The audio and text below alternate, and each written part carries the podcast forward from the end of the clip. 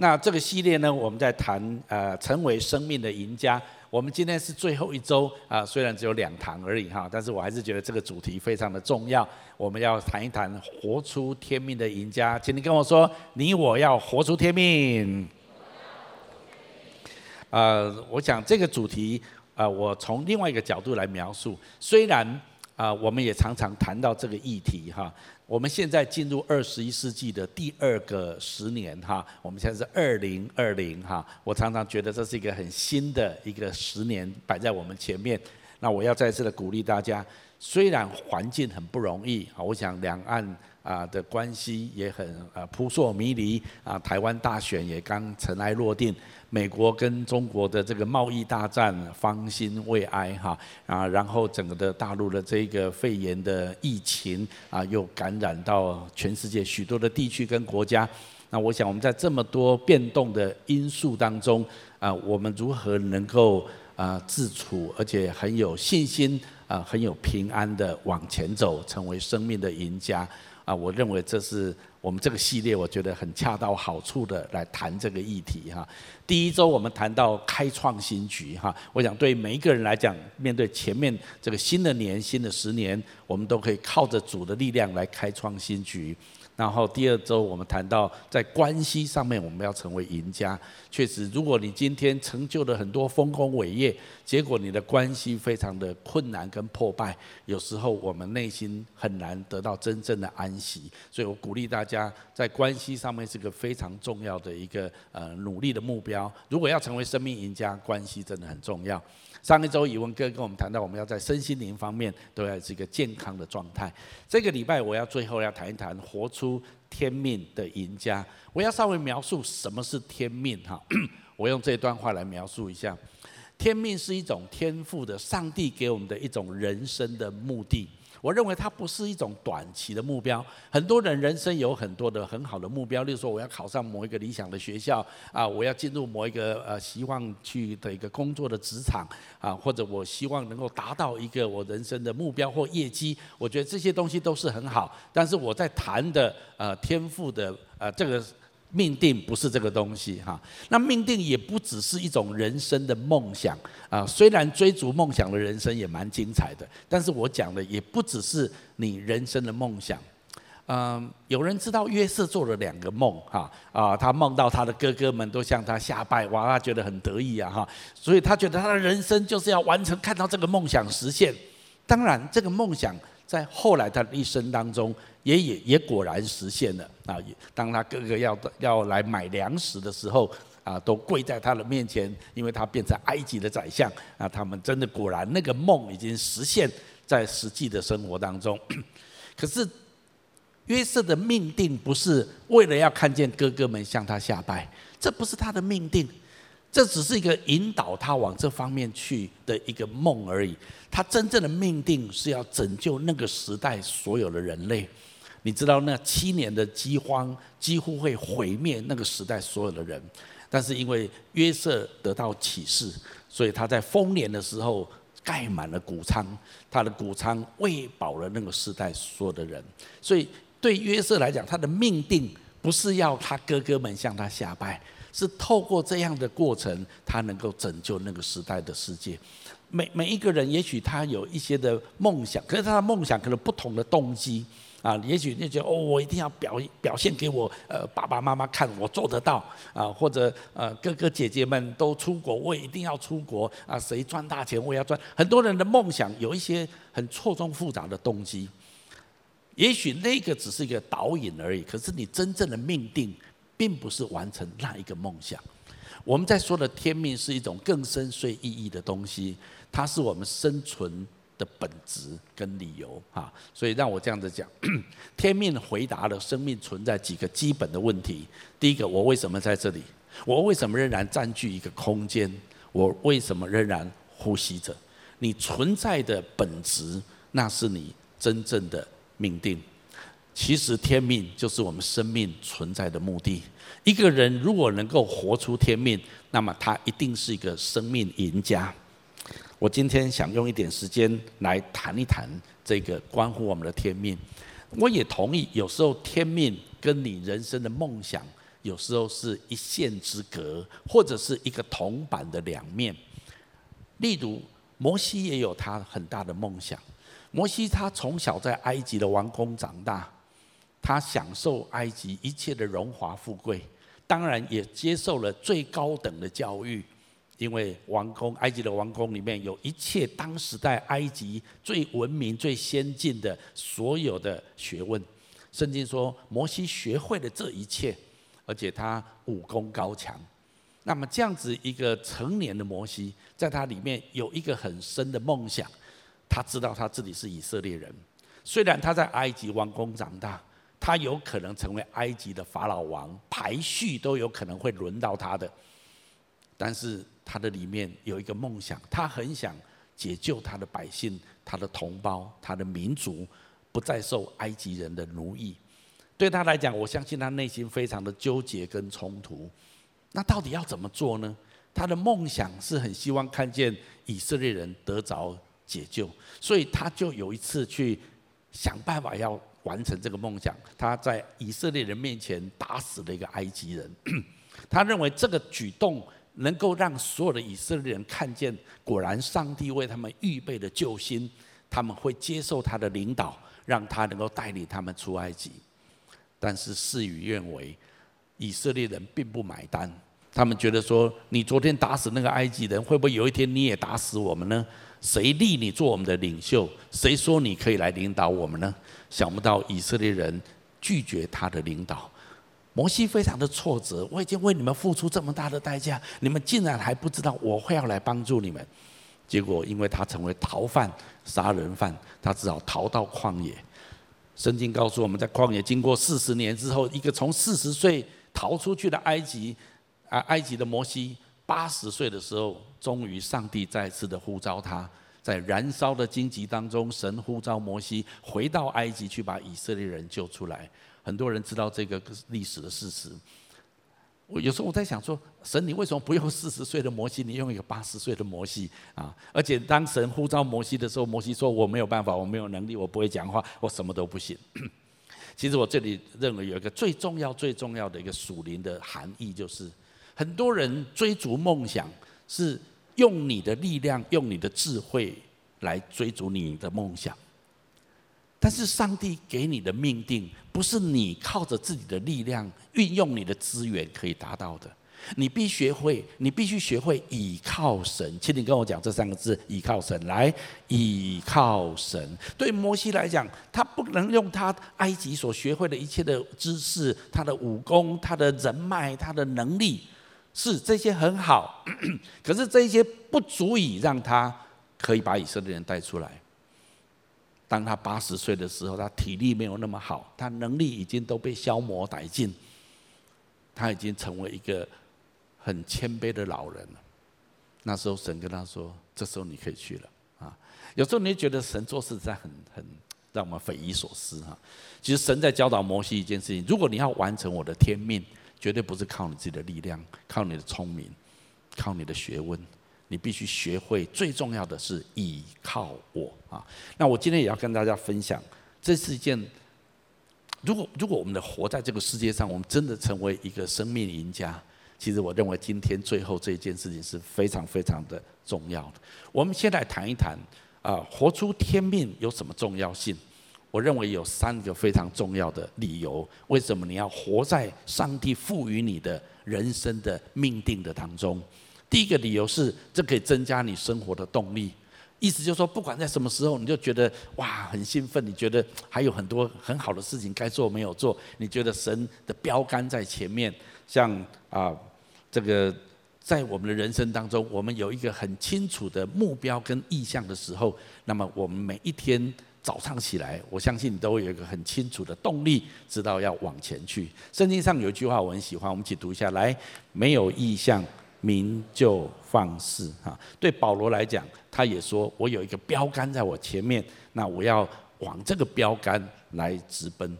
我想对每一个人来说，如果你很清楚知道你人生还有一个很重要的目标，那个不是一个短期的目标，我再次说，是一个中长期的，你知道你一生的目的。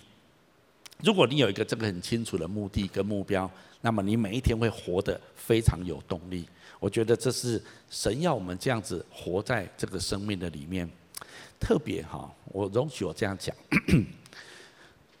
如果圣经说没有异象，民就放肆哈，我就常常讲到约瑟。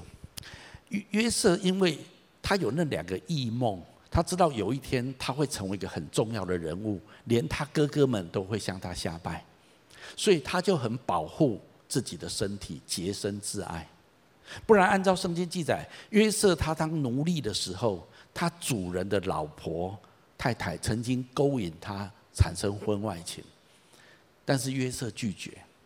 我常想着说，约瑟怎么会拒绝？先不要想肉体的享受，就是他因为攀上这个关系，他未来真的是可以利用这个关系来让自己生活更好，让自己不要受到奴役的对待。他他他为什么不要这样做？我我灵里面觉得，因为约瑟很清楚知道未来他。将会被上帝提升，他会成为很重要的人，他必须要洁身自爱。我我在这里能不能讲一下哈？如果你没有一个很清楚的人生的目标，没有一个很清楚的人生的命定，很多时候你会放纵你自己，你会觉得这样子也没关系，那样子也没有关系。特别我要鼓励所有的弟兄哈，我觉得男人哈，特别到这个。中壮年以后的男人哈，你很需要人生目标，你知道吗？你知道大卫怎么堕落的哈？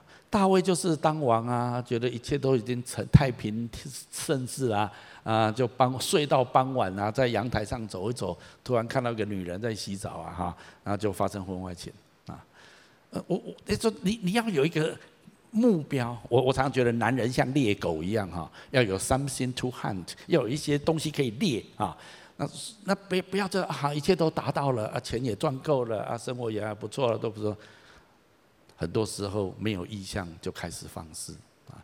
我我今天要鼓励大家，那那个所以那个意向不是短期目标，有时候你短期目标钱赚到了，房子买到了啊，该该该做的都做完了啊，然后 and then 要做什么？要做什么？其实这个时候是很危险的时候啊。我太太常跟我说：“还好，金奇教会的意向够大啊，让你一生都追不完。”我说：“ 对对对，也对哈，也对哈啊，所以没有时间呐，没有时间了。所以我也要鼓励大家，特别要鼓励姐妹们，要支持你的弟兄，支持你的孩子们，要有属天的。”天命跟梦想跟意向，这样他才会很认真的为自己的生命负责任来奔跑这个意向。当然姐妹们一样啦，男生女生都一样，我们都需要有一个很清楚的天命啊。好，再来一个，促使力量集中。当你有一个很清楚的人生的天命的时候，那你会很聚焦在努力在这个目标当中，你不会分散。我们都知道太阳光可以打下来温暖大地，但是如果你用一个放大镜，你就可以把光线聚焦。叫一支纸片，一个张纸片可以燃烧起来。我们都玩过这个游戏，小时候。那我想，这个就是一个聚焦的力量。很多时候一样，你这一生活过八十年、一百年，也许你经手的钱总共有超过一亿台币。那请问，这么多钱跟这么多时间经过你之后，你完成了什么？你做成了什么？当然，也可能成就了很多的事情。但是，如果你有一个很清楚的天命，很清楚的人生目标，你会把这些的资源跟力量聚焦在一个你人生的目标上面，上帝给你的天命上面。如果这样子，你会产生很大的果效。我们华人有一句话说：“滚石不生苔。”啊，如果你一下没有目标，一下这样跑也很好，那样子跑，做这个也不错，做那个也可以。你如果没有一个标杆很清楚的标杆的时候，你的力量无法集中。保罗这么说，我们一起读下来，弟兄姐妹们，我并不认为我已经赢得了这奖赏，我只专心一件事，就是忘记背后，全力追求前面的事。保罗说，我只专心一件事情。保罗没有专心二十件事情，保罗专心的把福音传给外邦人，在外邦当中建立教会，这就是上帝给他的天命。他聚焦在这，你说没有啊？保罗也自己做生意啊，支帐篷。是保罗有一段时间支帐篷，他的目的不是为了做帐篷事业，变成一个商人，变成一个生意人啊啊！他的产业连锁店啊，骗满整个欧洲，没有，那只是一个阶段。他的目的是可以支持他能够做呃完成意向，完完成建立教会的目的。我再次说，大家不要误会，以为说啊，那这样我就什么事情都不要做，什么工作我都全部都摆下来。我相信神给我们人生有不同的季节跟目标。可是我告诉你，赚大钱，然后赢得这个世界上大家所羡慕的这些的豪华富贵的目，绝对不是上帝给你的人生命定。那个只是副产品，请你跟我说副产品。你为了有时候追求神人人上帝给的梦梦梦想跟目标，突然变成亿万富翁，那感谢赞美主。嗯，那那是因为你为了达到那个目标，所以神把这个资源给你。我以前很羡慕有一些人，他哦，他们就是这个哦，他们好多钱哦，哦，他们好多资源哦，可以这样运用，我也蛮羡慕的。那我没有，我觉得神并没有带领我去。拥有那么多钱，拥有那么多的资源，神带领我去做牧师，牧师怎么会有钱，对不对？啊，但是说真的，我拥有很多的资源，我拥有的资源现在比他们多。请问人比较重要还是钱比较重要？我告诉你，人更重要。所以我觉得神给我的资源更大更多。我我的意思就是说，当你专心做一件事情的时候，有些时候。你不能被很多旁边的东西吸引你去追逐别的东西。我当开始建立教会的时候，我告诉自己一件事，当然是别人。我观察有一些牧师他们的典范跟榜样，我认为他们是对的，我就决定了一件事情，就是礼拜天早上，我绝对不受邀去别的教会讲道。二十五年来。我应该十根指头可以数得掉，我去别的教会，在礼拜天去别的教会讲道，应该没有，大概五根指头数得掉而已。你说为什么？为什么不要这样？因为我的呼召是做荆棘教会的牧师，阿门吗？啊，我我所以那你说没有啊？牧修哥，你并没有每周站在这地方。我如果没有每周，请你跟旁边说，让修哥休息一下哈。我跟他讲哈，啊，让原谅我可以吗？哈，让我休息一下。我也没有去别的教会讲道，我是在。可能到我们的分堂点，或者我在预备其他的东西，我我也没有。你知道为什么这样子？其实我有很多的邀请，请你相信我，我可以有很多的邀请，知道吗？啊，我的邀请实在是多如，但是他们现在已经不邀了，因为没有用，我不会去。嗯，任何国际性的五六千人、上万人的演讲，我都不会去。啊，你为什么不去？哇，那很出名呢，我干嘛要去？浪费我的时间跟生命。我不是说那个不重要，那个很好。可是烟火啪打完之后又怎样呢？我要做有延展性的东西，我要做可以累积、累加的东西。每个礼拜在这地方建造教会、讲道，然后教导，然后带领教会，是具有反曲线的功效。阿门吗？啊，那这里跑一下，那里跑一下，那里跑一下，是的，去哪里大家都很欢迎我了。但是我就去一次，那又怎样？一年去一次，那又怎样？对我来讲，这个我早就已经 left behind 了，因为我知道神要透过惊奇教会席卷全世界，阿门吗？啊，就就这就是你你必须聚焦。如果你没有聚焦，这个也很好。哎，告诉你，有一天你当你不管哪一个领域越来越成功，越来越。知名度越来越高的时候，你的邀约多得不得了。我跟你说，我不是说所有的邀约都错，大家不要误会哈。有些东西真的是很好，我们要评估。只是说你不能所有的兴奋的事情你都去参与、都去投入、都去做。我觉得那是需要很多的分辨的。如果跟你的天命没有关系的事情，那你就不需要去投入在这其中。这样子你才能够聚焦。OK，这是一个我认为我一个很深刻的体验。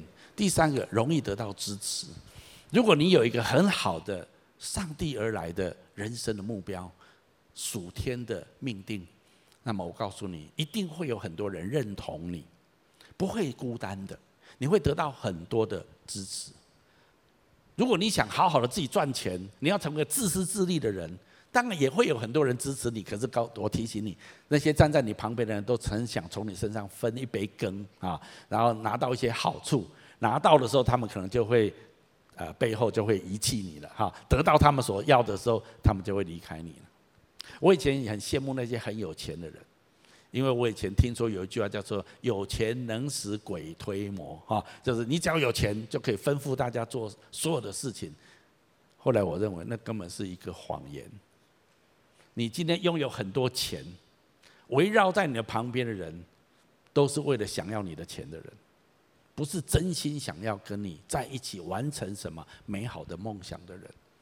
所以我今天要鼓励大家，圣经上有句话我觉得很好，来恳切求善的，就求得恩宠。另外一个翻译我们读下来，如果你的目标是美善的，你将受人敬重。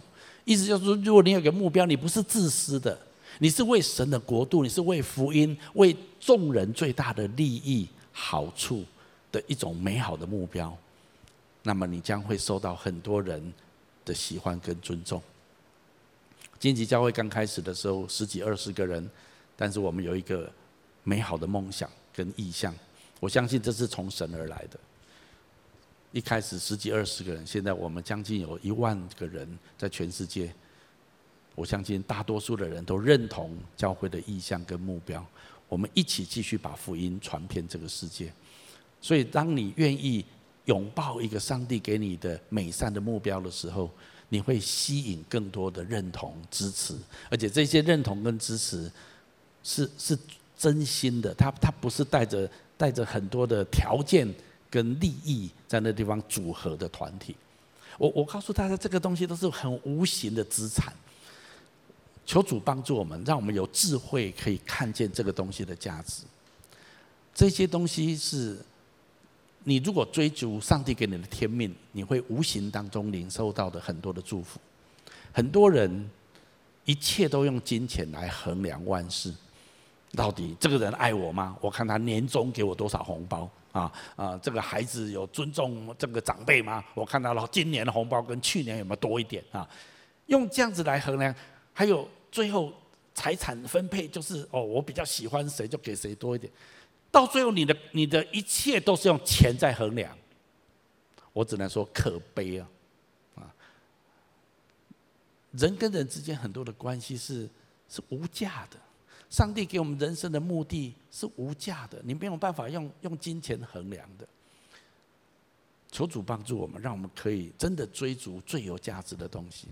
好，那所以这三件事情，我是认为，如果你有一个很清楚的标杆，你的人生会非常有动力。任何时间，你都知道有一个很清楚的目标你要追逐，还有你能够聚焦，你的资源跟力量不会浪费，你不会很泛散。最后你会得到很多很真心的支持，很真心的关系，在这个过程里面，我认为这是非常美好的事情。好，那当然我们要来问一个问题，就是那到底我的天命是什么？我认为，当然每一个人的天命一定是有所不同，但是我也相信这一些不同里面有一些共通的，每一个人上帝给我们的呼召，或者我也可以说它是天命，呃。容许我用这样子讲，就是说，以前有一个小故事是说，有一对呃小孩子姐弟啊，这个弟弟跟妹妹，他们可能有一个不好的父母，还是一个后母，要把他遗弃在深山里面，所以他们有一天就被带到深山，放在那一边，要让他们自生自灭。可这个小哥哥呢，很聪明，他就带着面包屑，他是他半夜听到。他的后母在讲这件事，他就预备很多面包屑。沿路走的时候，他就一直放这些面包屑。所以他那被遗弃，他循着面包屑又回到他的家。呃，你知道上帝在你的生命当中放很多面包屑，你知道吗？为了让你能够回到神为你所预定的命定的当中。也许我们没有办法一开始就知道到底我人生的命定是什么，我上帝给我的天命是什么。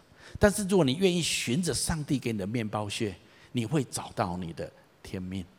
那你说那到底是什么呢？我要告诉大家两个非常重要的面包屑。当你认真这样子去走的时候，一定会走进你生命上帝给你的命定。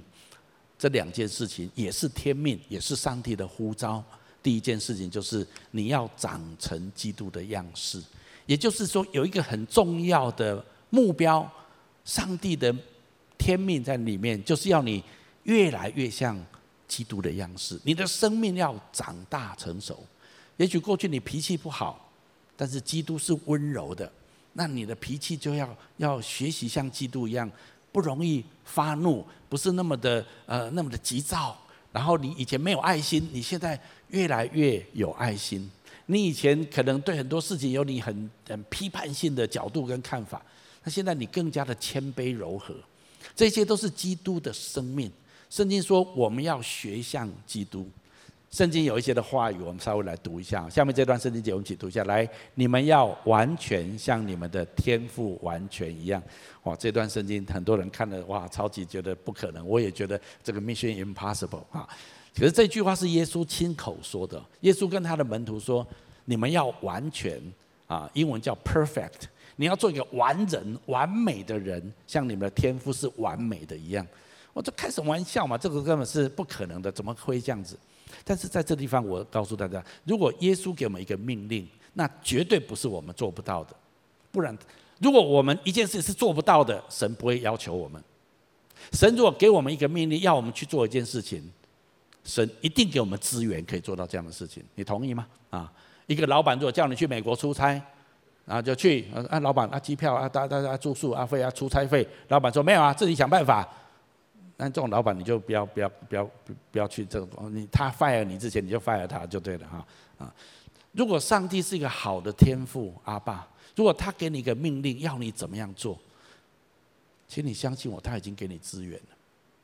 我怎么可能完美像天父完美一样？我等一下我们再说这件事。圣经上圣经上有很多不同的角度论述到这个东西。我们来读下面这段圣经节，来，神叫你们彼此同心，效法基督耶稣。神要我们以耶稣基督为我们生命的典范跟榜样。有时候说我们要效法神，比较抽象。诶，神到底神是怎样？所以神把他自己变成人的样式，活在人类当中。他的儿子耶稣基督来三十三年半，跟人类的历史结合，我们就可以知道耶稣所说的一切就是神的表彰。所以我们就知道耶稣的生命就是我们要学习的典范。这样子就聚焦多了，具体多了。所以圣经新约圣经特别说，我们要效法基督。还有一处经，我们一起读一下来。因为预先他他预先所知道的人，就预先定分下效法他儿子的模样。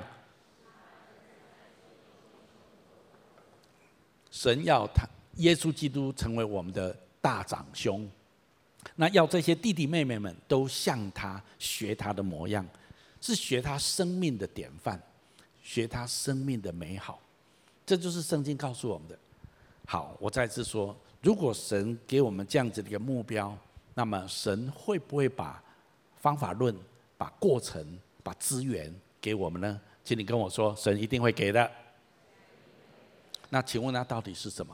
啊，牧师，你讲的那么天花乱坠哦，我们要完全像天父完全一样啊，我们要效法基督。好了好了，我愿意啦，我愿意完全像天父完全，我也愿意效法基督。问题是怎么做啊？啊，那么目标太遥远了，这个太理想主义了，我根本不可能做得到嘛。让我告诉你，神早就为你预备方法论了。那你说方法论在哪里？就在下面呢，我们一起来读一下。来，他所赐的有使徒，有先知，有传福音的，有牧师和教师，为要成全圣徒，各尽其职，建立基督的身体。只等到我们众人在真道上同归于一，认识神的儿子，得以长大成人，满有基督长成的身量。这段圣经在经济教会用过很多次，但是我还要再一次的不不厌其烦的使用。就是因为这是一条唯一上帝给我们的路，让我们可以长大成人，满有基督长成的身量，也就是让我们能够在基督的身体里面彼此建造。所以前面这一段话说什么？我们要建立基督的身体，我们要一起彼此成全圣徒，各尽其职。好，这段圣经节我们常常只读到这地方而已。我们要继续往前读，来使我们不再受小孩子中了人的诡计和欺骗的法术，被一切异教之风摇动，飘来飘去，就随从各样的异端，唯用爱心说诚实话，凡事长进。连于元首基督继续，全身都靠他联络得合适，百节各按各职，照着个体的功用彼此相助，便叫身体渐渐增长，在爱中建立自己。圣经给我们一个图像，教会就像一个身体一样。我记得我的儿子小时候很小的时候，有一次他他觉得爸爸的手很大，他的手他也希望像爸爸这么大。我儿子就把他的手小手拿来跟我的手比，他的手就这样子而已啊，他五根指头张开，连到我的这里都还没有，他就这样。然后他看到我的手这么大，他的手这么小，他当场就飙哭，你了解吗？我说奇怪，你一个小孩子，你本来就手小，你有什么好哭的？我要像爸爸这么大了，就这样子哈。现在他的手比我大了，OK。其实圣经给我们一个图像是这样子，就是说，如果你在一个身体里面，你跟着这个身体，你有你每一个都有一个功能，也许有些人是指头，有些人是眼睛，有些人是不同肢体有不同的功能。可是因为这个身体长大起来，请问你有没有长大？你也就长大了。二十五年来最大的成长不是荆棘教会，是神在我生命做的工作。这这个图像告诉我们什么？你不能够离开教会生活而被成全，而长大成熟，满有基督长成的身量。我们必须连结在彼此的身上，各按各职，彼此相助。当教会身体健康成长起来的时候，你也同时成长起来。这是非常重要的观念。我告诉你，你不一定要在荆棘教会。我常在说，当然我很欢迎你。但是如果你因为工作，因为有什么原因去到别的城市，去到别的国家，请问你要不要加入当地一间教会？要，这个不是开玩笑。很多人觉得啊，那教会有空再去了啊，教会是很很很 priority 很后面的事情，不是，那是 priority 很高的事情。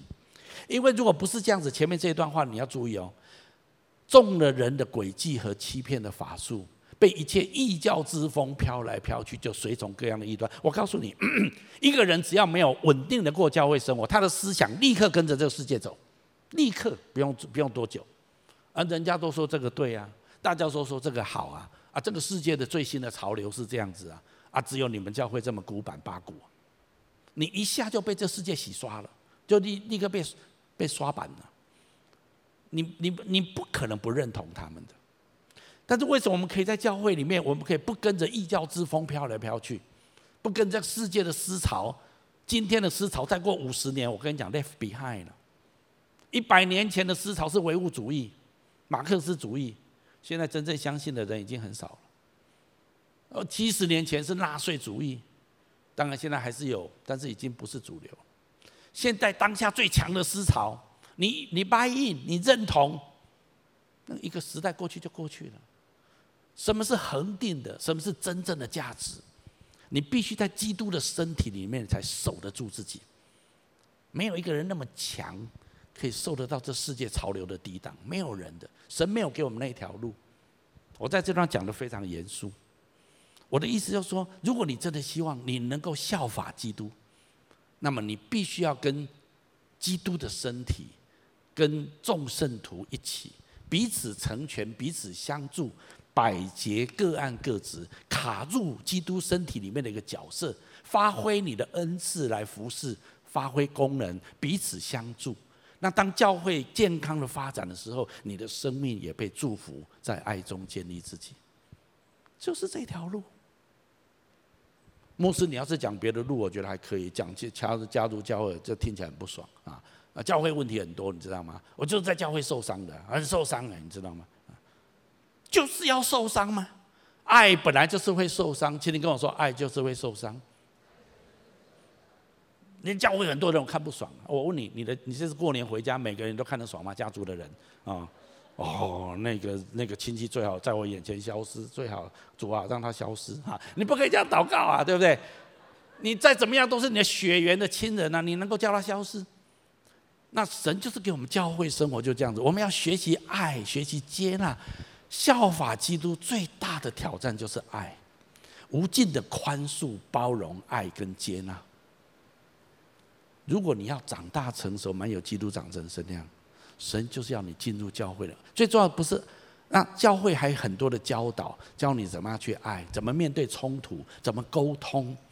其实这些东西都会来反过来祝福你的家族跟家庭。你你不要不要开玩笑，这件事重要到无以复加。我再次说，从西方世界流传到东方的教会的历历史里面，最大的一个问题就是忽略教会生活。我现在大声的疾呼，我抵抗这个潮流。每一个人都要融入教会生活。再次说，你不一定要在惊奇，所有的基督的教会都是很棒的。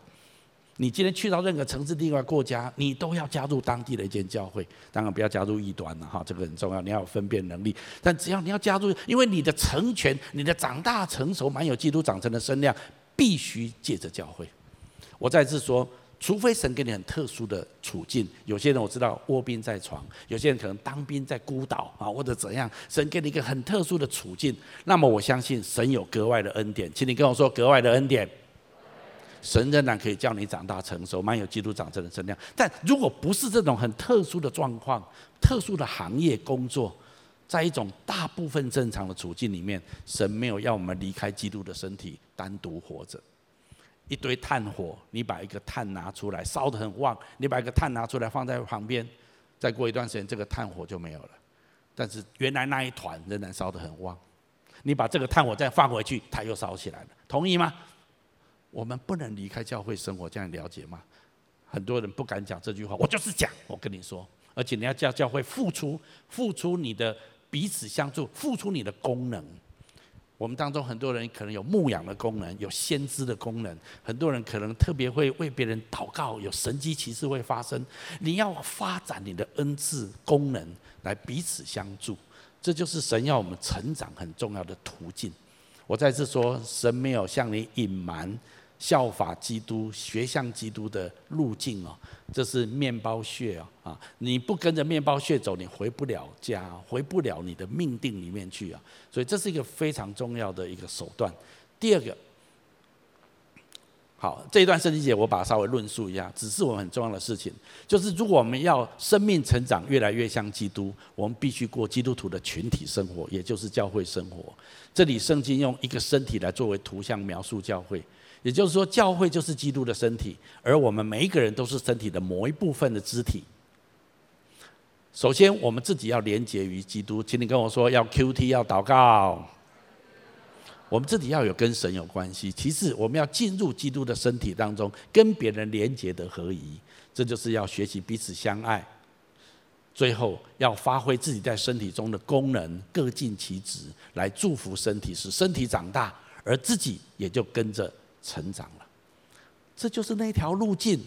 我怎么样越来越像基督？我怎么样长大成熟？我怎么样完全像天父完全一样？就是这条路径。神给你这一条教会生活的路径，透过基督的身体，我们可以成长起来。好，这就是我今天特别要鼓励大家的。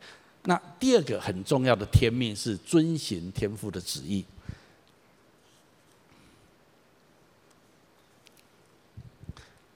我们活在这个世界上，有一个很重要的呼召跟天命，就是我们要长大成熟，像基督一样。那神为我们预备的教会生活，它的目的就是这样子。除非很特殊的处境、很困难的环境，神会给那样子的人恩典，不然神一定是借着教会来使我们长大成熟，越来越像基督。再来一个很重要，我们的呼召就是神呼召我们遵行天父的旨意。圣经上有一句话是很触动我的心的，我们一起读一下下面这段话。来，大卫按神的旨意服侍了他那一世的人。从圣经的盖棺论定，这是新约，大卫是旧约的人物。新约说大卫的一生，他遵行神的旨意，用神的旨意来服侍那一世代的人。哇，我听到这句话，我常常觉得很不可思议嘞。诶，大卫不是一个完美的人呢，大卫犯过很多的错误诶。我常常觉得说，我千万不要像大卫一样做那些令人发指的罪。但是，当然大卫后来认罪了，请你跟我说，大卫悔改了，而且大卫的悔改是很彻底的哦。啊，我再次说，人生不是不能犯错，但是你对犯错，你用什么态度面对，会决定你的人生是像扫罗还是像大卫。扫罗也犯错，但是当撒母耳先知指责他的时候，他用一堆的借口。来说明为什么他犯这个错，而且他继续犯。大卫不是这样子，当先知拿单来跟大卫指出他的罪的时候，大卫一下就知道他得罪耶和华神，然后他跟神认罪悔改，也求神帮助他从这个罪当中出来。那确实大卫是这样子，上帝也帮助他。新约圣经没有论述扫罗王，论述大卫王。他说：“大卫按照神的旨意服侍的那一个世代的人，圣经从来没有跟我们说你一生都不能犯错。但是圣经提醒我们，当你犯错的时候，你的态度非常重要。我今天求主帮助我们，如果大卫那样子的一生也可以被称为按着神的旨意而活，那么我也很渴望，我真的能够按着神的旨意而活。我的人生有一两有几处经文对我影响深远，这是其中一处。所以我常常觉得这个好像是大卫的墓志碑哈，大卫的坟墓上面刻着这个人一生按神的旨意服侍他那一世代的人。我有时候梦想说，啊，我的墓碑上如果刻着萧祥修啊，一生按神的旨意服侍那一世代的人，这样死而无憾。不过那个不能自己讲，要神说，所以你不要乱在在我墓志碑上乱写哈啊，这个让神说，不要我自己说，阿门吗？啊。啊，所以不管怎样，这是这是一个很棒的事情。还有下面这段圣经节影响我很深远。来，这世界和其上的情欲都要过去，唯独遵行神旨意的，是永远长存。我觉得我一一生常常在问这个问题。我记得在学生时期，到底人生要做什么才具有永恒价值？我在这处经文找到答案。如果人生反正八十年、一百年都要过去，最近听说有一种药出现，人可以活到一百五十岁哈。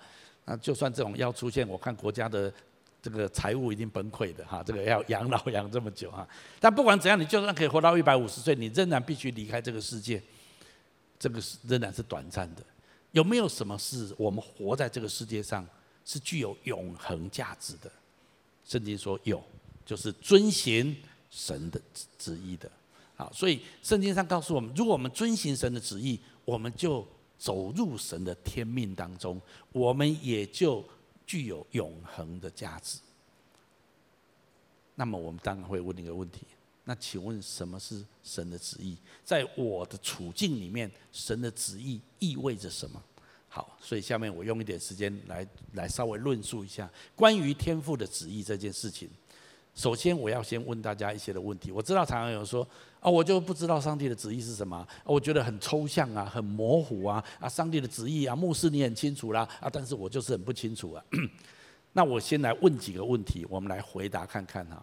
首先，我问你，你觉得神期不期待我们遵循他的旨意？答案是，啊，请你跟旁边说你是好学生。答案是当然期待。神巴不得每一个他所造的人类。都能够来认识他，遵行他的旨意。好，神很期待，这个没有问题。我们也有一些圣经节来证实这件事。我们一起来读这一两处圣经节，来，在各样善事上成全你们，叫你们遵行他的旨意，又借着耶稣基督在你们心里行他所喜悦的事。我相信很多人，当你接受主之后，你常常心里面会有一种感动跟感觉，你做某一些事情，神很喜悦。你做某一些事情，神说啊啊，最好不要啊，所以你就知道某一些事情，你神会喜悦你去做，你会越来越多去做神所喜悦的事情。还有一处圣经节，我们一起读下来：愿你们在一切属灵的智慧悟性上。所以神希不希望我们满心知道他的旨意？希望。神希望我们不要做糊涂人，我们要知道神的旨意。所以神当然希望。我们能够明白他的旨意。好，那第二个问题来了：如果神希望我们明白他的旨意，如果我们当中有人很想遵循神的旨意，我请问你，神会不会让他知道神对他的旨意跟引导？会不会？就是说，神很希望每一个人都遵遵循他的旨意。然后其中啊，抓有几个孩子说啊，阿爸父啊，我真的好想、好想、好好想要遵循你的旨意哦。神说：闭嘴，不要，我不让你遵。其实会吗？会吗？我的神不是这种神。如果一个人真的很想遵循神的旨意，我告诉你，神会让你知道的。我觉得最神最挫折的就是谁想遵循我的旨意啊？谁要找聊聊啊？这样啊？谁要啊？整个房间跑光了啊！我觉得这对神来讲最挫折，对阿巴父来讲最挫折。谁要红包哇都来了啊！啊，谁要遵循爸爸的旨意啊？好，都跑光了啊！我觉得这就是大家都要上帝的祝福，可是不要上帝干涉他的人生。我我求主帮助我们，让我们不是这样。好，如果一个人真的很想遵行神的旨意，神会不会让他知道答案？当然。好，我一步一步的走的时候，你就不要有借口。有一天你在上帝面前，上帝啊，神说你为什么没有遵循我的旨意？我不知道你的旨意啊。你要是告诉我你的旨意，我一定会遵循啊。问题是我不知道啊，神啊，你不能怪我啊。然后神就会跟你说：记得二零二零年二一月二十六号那天早上，你们的修哥有跟你讲一些话啊，啊，今天你听到了哈，OK。好，我们再来看圣经怎么说。来，不要做糊涂人，要明白主的旨意如何。如果你不可能明白，或你是很抽象到你根本无法像微积分一样，你不会微积分，你就不会数学，不会就是不会。那那样的情况，你不会明白神的旨意，那当然谁都不会。但是圣经不是这样，圣经说不要做糊涂人，要明白神的旨意如。还有。我很喜欢这句话，来，这些事像聪明通达人就藏起来，像婴孩就显露出来。我告诉你，圣经的意思是，如果你很单纯，你像婴孩，主啊，我真的很想知道，求你带领我，而且认真的这样子说，神就会慢慢的引导你，让你清楚。如果说我要用我逻辑推演看看，我要用量子力学推演看看，那那你就在很难了解神的旨意啊。我告诉你，神如果是真神，他对每一个人引导就是非常真实。金梅的祖母，我太太的祖母，是早期长老教会的信徒，她只是一个平信徒而已，可她内心好渴望神，她认真祷告，读罗马字拼音的圣经，神天天引导他的生活。他是个文盲，他只会罗马拼音的圣经的字而已。但是他一生经历很多的神迹，神超自然的向他显现很多次。他不是什么博士、硕士，也不是什么牧师、长老、执事，都不是。他是个贫贫贫贫到躺下来的信徒。但是神天天与他同行。我们听到他许多的见证，都令我们非常感动。我要告诉你哈，婴孩神就向他显明，一个单纯愿意的心，神就向他显明。还有。最后，当一个人试着好，第一个，神愿意让我们都明白啊。第二个，如果人愿意想要知道，神就会让他知道。最后，当一个人试着要去遵循神的旨意的时候，请问神会不会帮助他，为他足预备足够的资源去遵循他的旨意？请问会不会？答案一样，当然不是吗？有圣经节吗？当然有圣经节依据。我们来读一下：来，人若有愿做的心，必蒙悦纳，乃是照他所有的。并不是照他所无的。我告诉你，上帝创造你的时候，早就预备好，你要去完成上帝给你的天命所需要一切的资源，都已经在你里面了。而且上帝还会再加给你。我们觉得不可能啊，上帝的旨意很难呐。哦，这个天路天命跟天书一样困难啊。我告诉你，你已经受造的时候预备好。很多人不相信了。我告诉你，我从小最怕的一件事，就站到台上去讲话。嗯我如果从小学的时候知道有一天我要当牧师，每周要上台，我已经崩溃。我基本上是比较内向、比较害羞的，就是啊，我家族可以为我做见证，你们都不相信，没有关系哈。但是如果我这样子设定我自己说，啊，那我不适合做这个行业，我不适合做这件事情，那我就不去尝试，我就不去做。其实谁创造我的？神创造我的，阿门吗？是我的个性是中间偏内向，但是并不表示。我不能够起来为神宣讲神的道。我们当中很多人，有时候你觉得神要我去做一件事，神要我接小组长，开玩笑，我不是小组长的料啊！然后神要我去做什么？哎呀，我不是那个料，我不会的，不是不能。请问你是谁创造的？是你自己造的吗？你以为你懂你自己吗？其实我们都不懂我们自己，神最了解我们。神如果没有一步一步的开发你，你就不知道你有多 capable，你有多大的能耐。请你跟朋友说，你的能力比你想象的更大。但是我们都被自己的框住了。我可以做这个，我不能做那，我不适合这样，我适合这样，我不适合那样子。特别我这次你们回家，回到家族，很多人说我不适合吐出什么象牙来鼓励什么我们的晚辈跟长辈。我从来不是那种人，叫我吐出什么肯定鼓励。劝勉造就的话是不可能，我没有骂他们已经很好了啊！你知道有一些长辈是这样，有一些人是这样，那就是你不了解神创造你多力能力，你可以转变，你知道吗？以前你这个西拐音啊，好就这样就哈，你你可以转，而且你一转变，你们全家都跟着你转。我跟你说，你不要框死你自己。我记得我妈妈曾经跟我说过一句话，当我越来越多去教，我妈跟我说：“哎。”小修离开已经无赶快，因为我从小在家里面有一种 pattern，有一种模式，但是我去教会学到更多，要用爱、用接纳、用温柔，甚至道歉。我跟我妈妈道歉，我这辈子绝对不会跟我妈道歉。是我妈就说啊，但是我跟我妈道歉。我也觉得那不是我做得到的。我要讲的就是，你如果愿意去做，神都已经把很多的资源给你了。圣经上还有一句话，我一起来读下来：他的诫命不是难守的。有些觉得，神的规定那么多，神的标准这么高，很困难，我做不到。哎，你这样想，你就把自己放弃掉了，你知道吗？可是圣经说，神的诫命不是难守的。耶稣说，你们要完全像天父完全，你们要效法基督。神不是丢一个命令给你的，没有给你路走，没有给你面包屑来引导你，神都有。也许这个路径是蛮长的，可是我们愿意跟着面包屑一步一步的往前走，我们就会进入我们的天命的里面。所以这是很真实的。最后，圣经上这么说：来，耶和华的眼目遍察全地，要显大能帮助向他心存诚实的。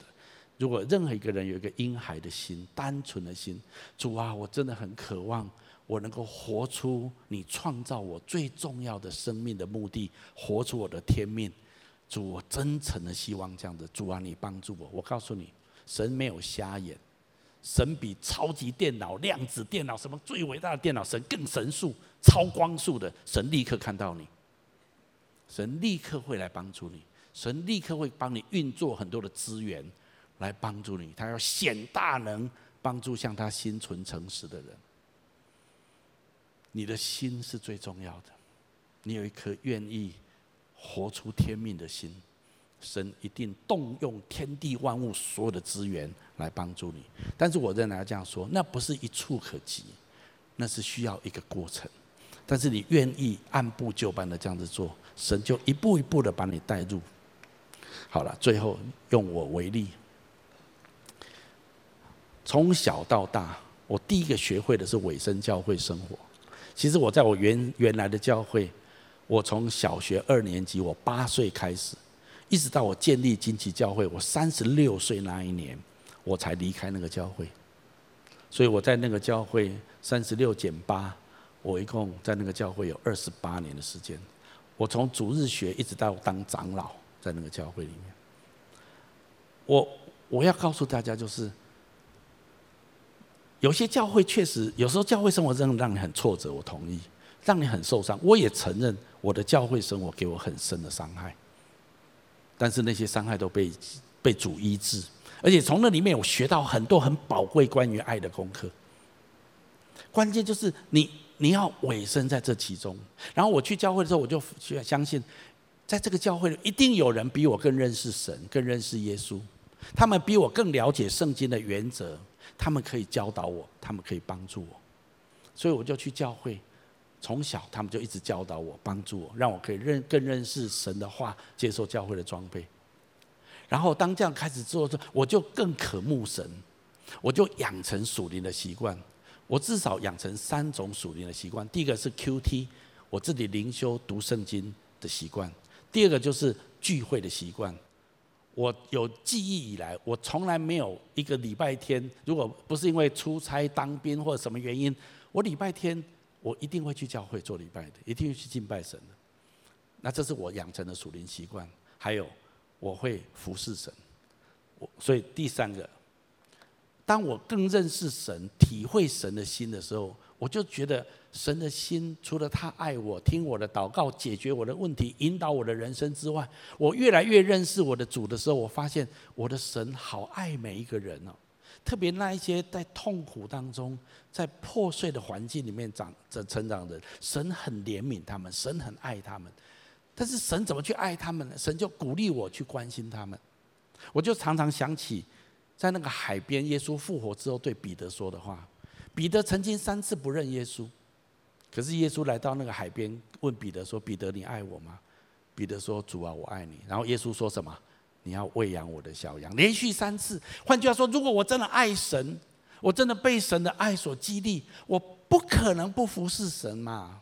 对我来讲，我总要看到别人因为福音得到好处，看到一个人受洗信主，我心里面多喜乐；看见一个家庭神迹奇事发生在这里面，我觉得比给我一百万更好。我就觉得说我我我体会神的心，神渴望这样子的福音传开来，很多人经历神的爱跟恩典。我就觉得，如果我是主，我我也很希望这样做，所以我自然而然的就去服侍神。我无法想象一个人说他多爱神，他多么愿意愿意来遵行神的旨意，而不服侍的。我我觉得 impossible。你做任何最小的服侍都没关系，当招待哦，我带破冰没有，他们都叫我带饭茶点，那没关系，因为你钱比较多嘛，你就多带一点茶点有什么关系啊？但也是一种很好的服侍。不管怎样，你愿意去给予，愿意去付出，好，然后再来。当我这样子做之后，一二三都这样子做的时候，我就越来越了解什么叫遵行神的话语，我也越来越能够体会什么叫做被圣灵引导。所以，当我人生做重大决定的时候，我一定会好好的问神。我要怎么？我要跟谁结婚？我要换什么工作？我现在做一个重大的决定在前面，我一定要去寻求神的旨意。我要从圣经来看，到底神怎么看待这件事情。我如果当我认真的去遵循神的旨意的时候，圣灵就会来引导我。那么就这样子，点点滴滴的，逐渐的，我开始活出神赋予我的天命。我再次说，不是什么天方夜谭，什么什么很嗯，这个什么神话故事，没有那么那么那么那么渺茫的，那么梦幻，是很真实、很踏实的。就是你从上帝给你的前面的第一个面包屑开始，开始拿起来捡，就往前走，神就一步一步把你带到你的天命。但是我挑战你，就是说，很多时候神要让要挑战你，因为你假设你的人生有你依靠的东西，有些人依靠钱，有些人依靠关系。有些人依靠一些他的成功跟表现，也许有一天神要逐渐把你的鹰架拆掉，你依靠的东西错误，有一段时间可以，但是有一天神要把这个鹰架拆掉，神最后要挑战你，单单的依靠他，像摩西一样，你要你要完成你的天命，拯救以色列人，不可能靠你自己，你要完全的依靠他，但是神不会突然给你这么大的挑战，神会一步一步的带领你。但是到最后，当你能够活进神的命定的时候，你是靠着神而活，你一定成为生命的赢家。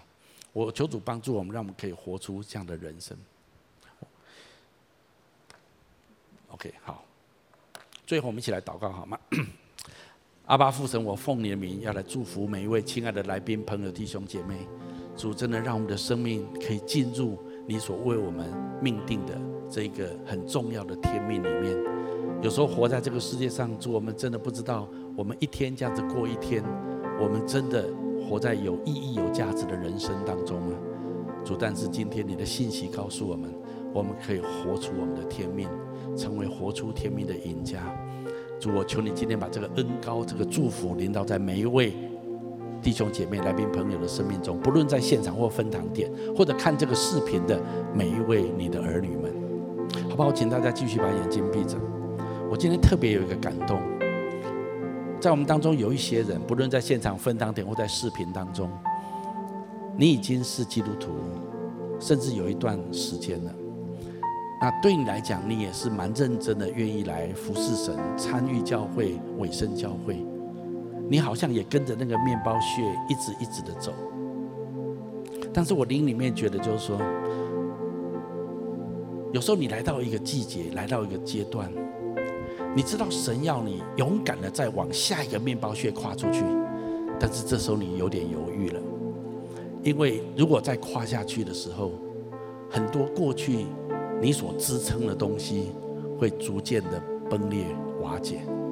变成你必须要单单的依靠神，但是对你来讲，有一种没有安全感的感觉涌现出来，因为从小到大，你可能你的长辈、你的父母亲告诉你，钱最重要，关系最重要，什么什么最重要，什么什么最重要，可是他们没有告诉你，依靠神是最重要。但是，好像当你要继续再捡下一个面包屑的时候，你会失去很多的支持。对你来讲，是一个信心很大的挑战。我特别感觉有一处圣经节要给这样子的人：神跟你说，把你的船开到水深之处，再让你下网打鱼。我的灵里面觉得说，神要给你一个更庞大的丰收，可是你不能再浅滩。浅滩的鱼都很小，你人生的产业都很有限。已经来到这个地步，神要让你更多的依靠他，你知道，当你进入水深之处，你脚踩不到底了，你不能够再靠你自己的力量扶着，你必须要靠圣灵的恩膏活着。我相信神今天对我们当中一些人，在二零二零年开始，还有未来的十年，向你发出这样的呼召，是要你勇敢的踏入神在你生命当中给你的命定。当你愿意这样子做的时候，很多的资源是已经预备好了要给你的，你会很惊讶的发现。那个时候的资源比现在更加的庞大，更加的多。我要请大家继续把眼睛闭着，在我们当中，不论现场或分当点，可能有人你还不是基督徒，或者你还不太确定你跟这位上帝之间的关系。我很感谢神让你听到这边的信息，因为神对你的生命是有命定的。神不偏待人，神爱每一个人，神创造每一个人身上的时生命的时候，都为他预备了一个美好的命定跟跟天命。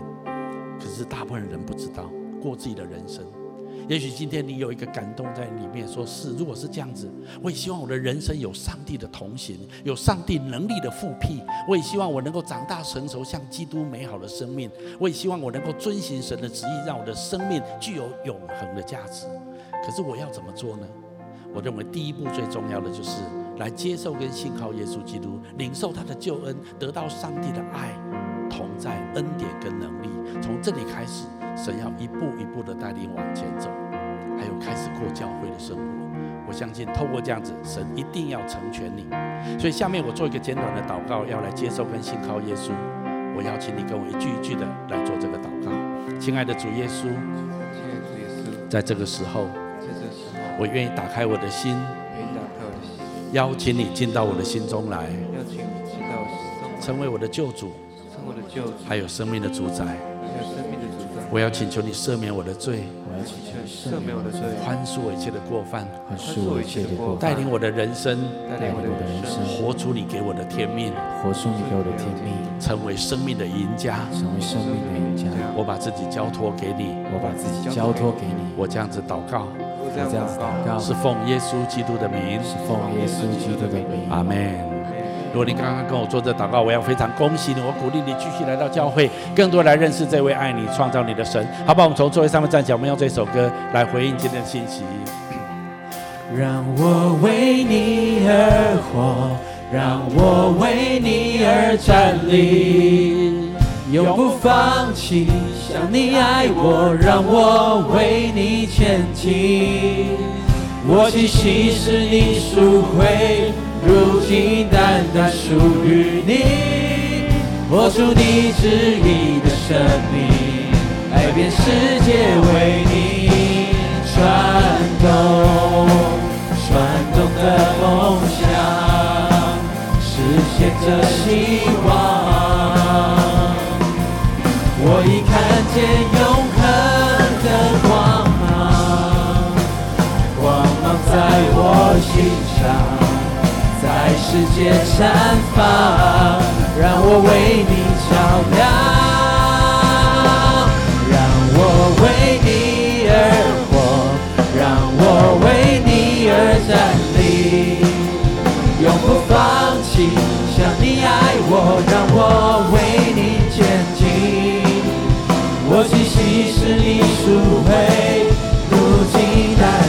于你。活出你旨意的生命，改变世界为你转动。